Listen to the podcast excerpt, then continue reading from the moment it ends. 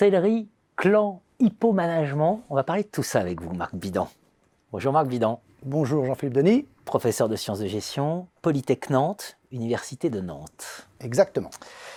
Et donc, co-rédacteur en chef invité d'un très beau dossier de la revue française de gestion, Alternative africaine en management, où vous nous parlez de clan, où vous nous parlez d'hippomanagement, où vous nous parlez de docteur Mobilette. Exactement. Enfin, vous, voilà, d'une manière générale, avec vos rédacteurs invités. Je vais vous laisser les citer, tiens. Alors, euh, merci de l'invitation. Effectivement, c'est un numéro qui, euh, qui nous fait euh, plaisir, hein, qui a demandé beaucoup de travail. On est cinq dans, euh, dans cette aventure euh, qui a été pilotée par euh, le professeur Augustin Anassé hein, de l'Université Alassane Ouattara à Boaké. après, il y avait aussi Alidou Ouedraogo qui est à l'Université de Moncton au Canada et qui est d'origine évidemment du pays des hommes intègres, le Burkina Faso. Il y avait Gwenaloé Sabala qui est à la faculté des langues et des cultures étrangères de Nantes. Il y avait aussi dans cette aventure Jean-Michel Plane qui est Université Montpellier 3, Paul Valéry et Marc Bidan, Polytech Nantes. Bon, vous n'oubliez personne. C'était un piège. et puis trois articles Varia quand même, hein, donc on va, qu'on va citer très rapidement hein, sur le leadership responsable de Catherine Pourquier Jackie Galins, processus de conseil alternatif, très, très beau papier, Karine Chemin-Bouzir, Corinne Warcher-Chaptal, et la proximité comme perception de la distance avec Damien Talbot, Sandra Charapeti, Alexis Prokowski. Ça, c'est pour les varias, donc c'est l'habituel. Et merci de les avoir cités, puisque ce sont des thèmes qu'on pourrait euh, tout à fait euh, ancrer en Afrique. Contribuer, tout à fait, euh, ils tout auraient à fait. pu contribuer sur la question. Proximité, distance euh, en Afrique, ça, ça veut dire quelque chose. Oui. Absolument. Et puis leadership responsable, évidemment. Exactement. Et, et donc ce, ce dossier, alors euh, peut-être combien de combien de, papiers reçus avant de rentrer dans le voilà sur la constitution du dossier? D'abord, je dois dire que c'est un dossier qui tient à cœur parce que depuis vous avez intégré le conseil de rédaction de la revue française de gestion, mais cet appel avait été lancé avant. Bien avant, oui, oui, il y a deux ans. Euh, on a reçu euh, 32 papiers. Euh, on a euh, rejeté malheureusement une, une quinzaine de papiers parce qu'ils n'étaient pas ancrés sur le terrain africain et notamment le terrain subsaharien. Euh, mais ils étaient tout à fait intéressants. Euh, et sur les papiers qu'on a euh, qu'on avait donc à, à traiter, euh, grâce à Augustin Anassé et aux agrégés du CAMES, on a fait rentrer dans la boucle des relecteurs euh, de la RFG une, une petite quinzaine de jeunes collègues, jeunes agrégés, euh, des sessions qui viennent de passer. Et Et- le concours d'agrégation. euh, Le CAMES, c'est le Conseil africain et malgache de l'enseignement supérieur, qui tous les deux ans propose une agrégation sur le modèle français, euh, assez proche, euh, mais qui est quelque chose d'assez d'assez énorme, puisqu'il y a quand même euh, une quinzaine de pays qui sont réunis sur une vingtaine de jours dans un seul lieu. En 2019, c'était à, à Ouagadougou, et en 2021, ce serait à Bamako. Donc c'est quelque chose d'im- d'important, le CAMES, et cette institution est une, une institution qui est respectée. Et donc on a eu, grâce à Augustin Anassé, euh, accès à ces relecteurs-là, qui sont souvent des, des- jeunes gens très, très, très, talentueux, et qui sont dispatchés à Dakar, à Saint-Louis, à Ouaga, euh, à Kara, euh, au Cameroun, etc. Donc ça a été un, un vivier intéressant pour les relectures. Hmm. Alors, je, cite quelques, quelques-uns des papiers. Je vais essayer. Contextualiser le management africain, oui, mais comment? Yves Frédéric Livian. L'entreprise africaine frugale et agile, la théorie des organisations revisitées, Geneviève Cause et Jean Biv- Biv- Bivolé-Fouda, pardon. Pratique de sorcellerie dans la dynamique concurrentielle. Génial. Génial comme titre. Jean Bivolé-Fouda et Henri Tedongo Teko. Les caractéristiques des mécanismes de clan. On revient à ce que j'expliquais en titre, donc par Afoué Marielaka. Et enfin, une interview de Sarah Sarasvati, euh, qui la grande théoricienne de, de l'effectuation sur la frugalité et euh, enfin, l'effectuation, dans quelle mesure c'est En pertinent par Gwenaël Orvesbala, cette interview. Voilà. Euh, ces grandes thématiques-là, voilà. Qu'est-ce qu'on retire comme grands enseignements quand on vient de coordonner ce numéro? Alors, qu'est-ce qu'on retire euh, D'une part, qu'on avait raison. On avait eu raison de proposer un, un titre qui parle d'alternative, parce que effectivement, en Afrique subsaharienne euh, notamment, il y a des alternatives, il y a quelque chose d'autre. hein. il y a, d'autres approches, il y a d'autres méthodos, il y a d'autres concepts, euh, il y a d'autres, euh, corpus. hein. Et il faut aller les chercher, il faut les valoriser.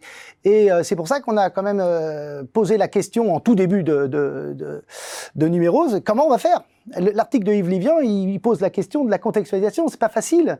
Et donc, il, dit effectivement qu'en plus, les approches orthodoxes du management euh, sont plutôt euh, anti-contextualisation. Hein.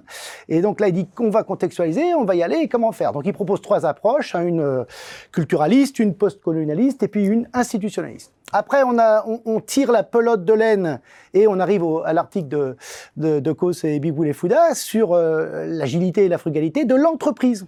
Et là, on déroule et on, s'aperçoit qu'effectivement, l'entreprise africaine, dans toutes ses fonctionnalités très classiques, a des originalités. La frugalité, c'est au sens de je respecte la ressource. Mm. Elle est rare, donc je la respecte. Mm. Et l'agilité, c'est pas seulement au sens de la flexibilité, c'est au sens de l'opportunisme. Et c'est au sens de je, chemin faisant, je vais rencontrer des opportunités et je vais les saisir. Mm. Voilà. Et c'est ça, cette agilité-là. Après, on déroule, donc on arrive à un autre article sur euh, de Jean Bigoulet Fouda. Euh, effectivement, et j'assume, j'assume cette présence de, de gens euh, deux fois euh, dans le même papier, il n'y a pas de problème. Deux papiers qui sont excellents, l'un en deuxième auteur, l'un en premier auteur. l'un conceptuel et l'autre ancré sur la sorcellerie, les systèmes sorcellaires. Donc il a travaillé avec son collègue Teco. Et après, on déroule... C'est génial, la sorcellerie. Hein. c'est très très intéressant, puisqu'en fait, il montre surtout que les dynamiques concurrentielles, que le management est habité par les pratiques de sorcellerie, des pratiques de, les guérisseurs, euh, les ensorceleurs, euh, ceux qui vont désensorceler, etc. J'y vais, j'y vais pas, j'ai peur, j'ai pas peur. Et euh, ils montrent que les deux auteurs montrent que ces pratiques-là sont ambivalentes et peuvent très bien se retourner contre euh, l'entrepreneur. Donc euh, c'est complexe, hein, c'est complexe, c'est intéressant et ce n'est pas à négliger, c'est absolument pas à mépriser, c'est justement à, sortir, à contextualiser et à essayer de théoriser et à penser. Et enfin l'article de, de, notre jeune collègue ivoirienne qui travaille sur les pratiques euh, de clan et elle montre que dans le contrôle de gestion, dans les entreprises pilotées, managées par les Africains en Côte d'Ivoire, les PME, elle a travaillé sur une quarantaine de PME, ces pratiques de clan transparaissent transparaissent dans les mécanismes du contrôle de gestion, de qui va faire quoi, de qui qui va essayer d'évaluer quoi, etc. etc. Et c'est intéressant là aussi, puisque, euh, bon, euh, clan, clanisme, on, ça va aussi renvoyer à l'ethnicité, ça va renvoyer aux familles, ça va renvoyer à la transmission du pouvoir. C'est quelque chose qui n'est pas question de négliger. Au contraire, il faut l'aborder, il faut le contextualiser, puis après le théoriser. Mmh.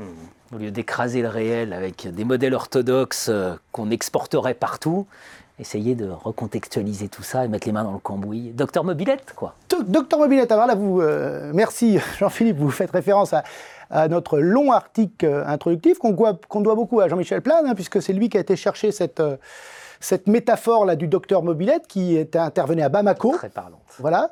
Et qui nous, qui nous dit que euh, en Afrique, euh, les, les, corpus théoriques, les modèles ne sont pas applicables comme ça ex nihilo. C'est pas vrai. On va voir euh, la réalité du terrain et le docteur Mobilette est un exemple de quelqu'un qui travaille et qui travaille assez pour que son frère à côté puisse continuer lui aussi à travailler avec la même boîte à outils c'est le partage, c'est le respect, c'est l'autorité, et c'est pas forcément les modèles de rentabilité qu'on connaît. Bien sûr, donc double, double fierté hein, pour la revue France Édition. D'abord ouvrir davantage ce sujet de l'Afrique, qui est le sujet stratégique. Ah ben, euh, c'est un sujet totalement stratégique. Vous avez reçu il n'y a pas longtemps euh, Franck Tannery sur l'Afrique et le mur du monde. Hein. Euh, c'est plus que stratégique. 30 millions de kilomètres carrés c'est plus que l'Europe, les États-Unis et la Chine. C'est plus que ça. La Chine n'est pas l'enjeu du 21e siècle. L'enjeu du 21e siècle, c'est l'Afrique. Pour des raisons démographiques, pour des raisons spatio-temporelles, pour des raisons. Le, le commerce intra-africain ne représente que 16% du commerce mondial. 30 millions de kilomètres carrés. Donc bien sûr que c'est un enjeu stratégique énorme. Et il faut, nous, qu'on aborde ces sujets-là, parce que c'est notre travail, hein. on est en management, et euh, il y a en Afrique un management africain, on va doit aborder, on doit s'approprier ces problématiques et y aller avec d'autres méthodes et d'autres corpus, d'autres recettes que celles qui ont euh, pas marché chez nous.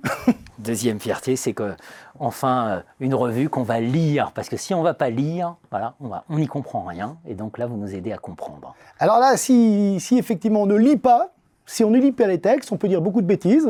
On peut dire qu'il y a plusieurs auteurs dans la même, dans la même revue. On peut dire qu'une interview, c'est pas un article. On peut dire qu'un article introductif, c'est pas un édito. On peut dire plein de choses, mais on va lire les textes et on va s'apercevoir que les collègues, euh, nous on a coordonné, mais les collègues qui ont écrit, euh, les collègues qui ont relu, euh, qui ont donc réorienté les papiers vers les thèmes qui sont importants pour nous euh, ici en France, avec nos lunettes à nous, eh bien, ces thèmes-là, en Afrique, il faut les, les aborder euh, de façon euh, franche, simple, claire, et pas les, les noyer sous des, sous des, sous, sous des, des, des, corpus qui ont, qui ont fait leur preuve ou, ou qui ont fait la preuve de leur inefficacité ici.